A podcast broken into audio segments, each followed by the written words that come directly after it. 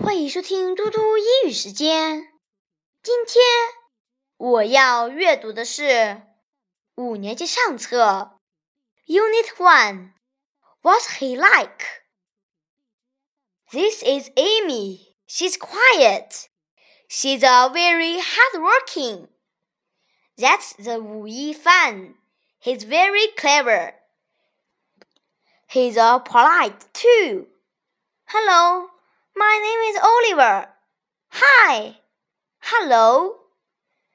Miss Wang will be our new Chinese teacher. What's she like? She's very kind. Is she strict? Yes, sometimes. We have a new PE teacher. He's a good football player.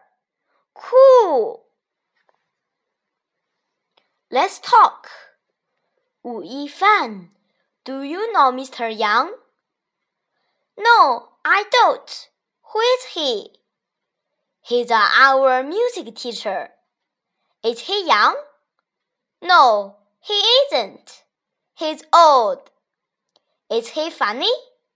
Yes, he is. Great! I like funny teachers. Let's learn. Who is your art teacher? Mr. Jones. Is he young? Yes, he is. Mr. Young, music teacher. Old? Old. Mr. Jones, art teacher. Young? Young. Miss Green, science teacher. Funny? Funny. Miss White, English teacher. Kite? Kite. Mr. Lee, math teacher. Strict? Strict. 谢谢大家，明天见。